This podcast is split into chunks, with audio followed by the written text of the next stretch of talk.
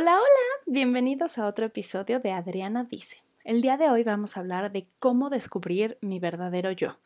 Sé que esto parece un poco trillado, pero la verdad nos cuesta muchísimo trabajo encontrarnos cómodos en nuestra propia piel. Y me hacen la pregunta de cómo descubro quién soy yo, quién mi verdadero ser. Y creo que la palabra clave es justo esa, cómo lo descubro. Porque al final ahí está, ¿no? Y nada más es una cuestión como de descubrirlo. No tienes que inventar el hilo negro, no tienes que irte ocho años al Tíbet, es nada más cómo puedo descubrir eso que ya traigo dentro.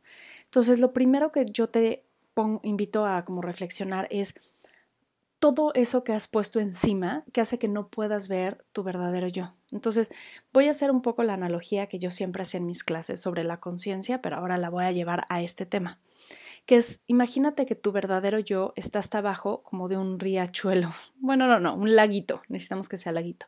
Entonces, tu verdadero yo está allá abajo. Pero con tantas cosas que vas echando al lago, el agua se mueve, se va enturbiando y entonces ya no puedes ver.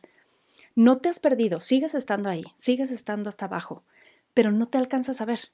Entonces, entre más ruido externo haya, más cosas vas echando y todo, el agua se mueve más, se va poniendo más difícil, está hay mucho movimiento. Entonces, ¿qué es lo que necesitas para poder volver a ver, encontrarte a ti o ver tu reflejo?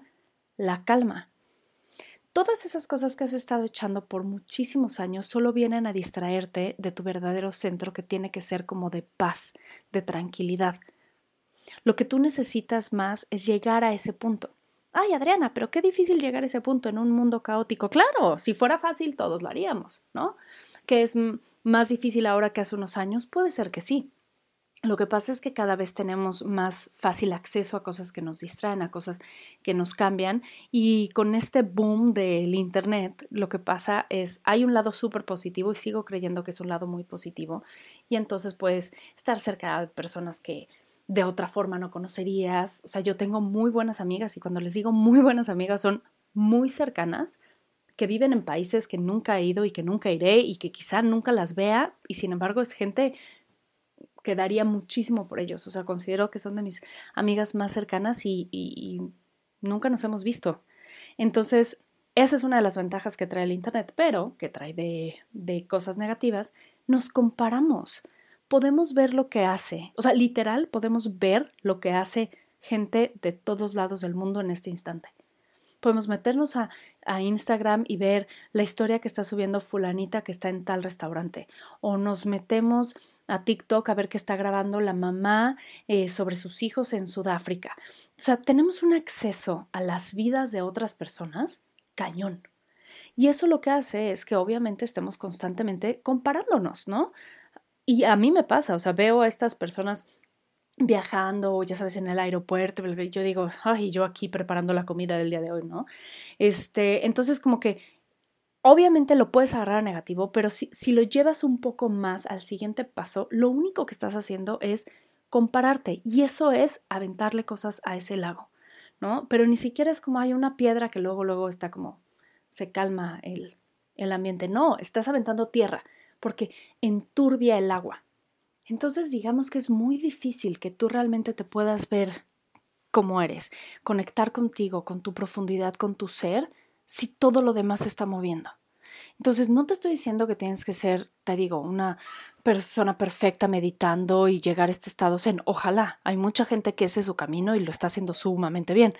Pero por si yo, me cuesta mucho trabajo callar las cosas. Pero eso no significa que no pueda estar en contacto conmigo misma. Lo que hago es buscar pequeños momentos de calma que vayan sumando. Entonces, si mi vida es un gran lago que siempre está, no, bueno, busco esta parte como este charquito que tenía y entonces tengo momentos de calma para poder verme a mí. Entonces, esos momentos de calma van calmando las aguas y también van haciendo que sea más fácil verlo, que el agua sea más transparente. Entonces, busca estas cosas que a ti te hacen que el agua se aclare más y que esté más en calma. Si es en la mañana, entonces dedícate dos minutos al día, tres minutos al día, no necesitas más para en calma conectar contigo. ¿Cómo conecto conmigo, Adriana? No tengo ni idea. Lo principal es estar en calma. Still, stillness. Me encanta eso, porque es muy difícil. Entonces yo ya les he comentado que para mí el baño, o sea, No, no ir al baño o largadero, o sea, el baño, el espacio físico del baño se me hace mágico porque de todas maneras vas, de todas maneras estás ahí. Entonces, puedes ganarle dos o tres minutos al resto de tu mañana y en el momento en que vas al baño, antes de que hagas lo que tengas que hacer o después de que hagas, entonces te ves al espejo, conectas contigo, te acuestas en el piso del baño, no tengo espacio, bueno, acuéstate en el piso de tu cuarto, busca esos momentos de paz, de calma, donde no haya tanto ruido del día. Y así es mucho más fácil verte, conectarte, encontrarte, descubrirte. Esto es una práctica muy poderosa y siempre que puedas trae esa visualización de esta analogía que te hago busca ser un lago en calma, en paz, no aventarle cosas. Cuando te estés dando cuenta que estás como muy ansioso, que te sientes mal, que te perdiste a ti realmente, di, oye, ¿cómo está mi lago? ¿Qué estoy aventando yo ahí? Y busca momentos un poco más de paz. Espero que esto te haya servido, sobre todo como que te abra el apetito a conectar contigo, a verte. Ya en otros episodios hablaremos de cómo descubrirte y disfrutarte. O sea, ya que te lograste ver, ahora que sigue.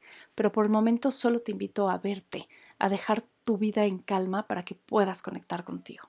Espero que este episodio te haya gustado y sobre todo que te sirva, que te ayude, que te guíe. Eso es lo máximo para mí. Yo desde aquí te mando un abrazo, te mando toda mi luz y nos escuchamos muy muy pronto. Que tengas bonito día.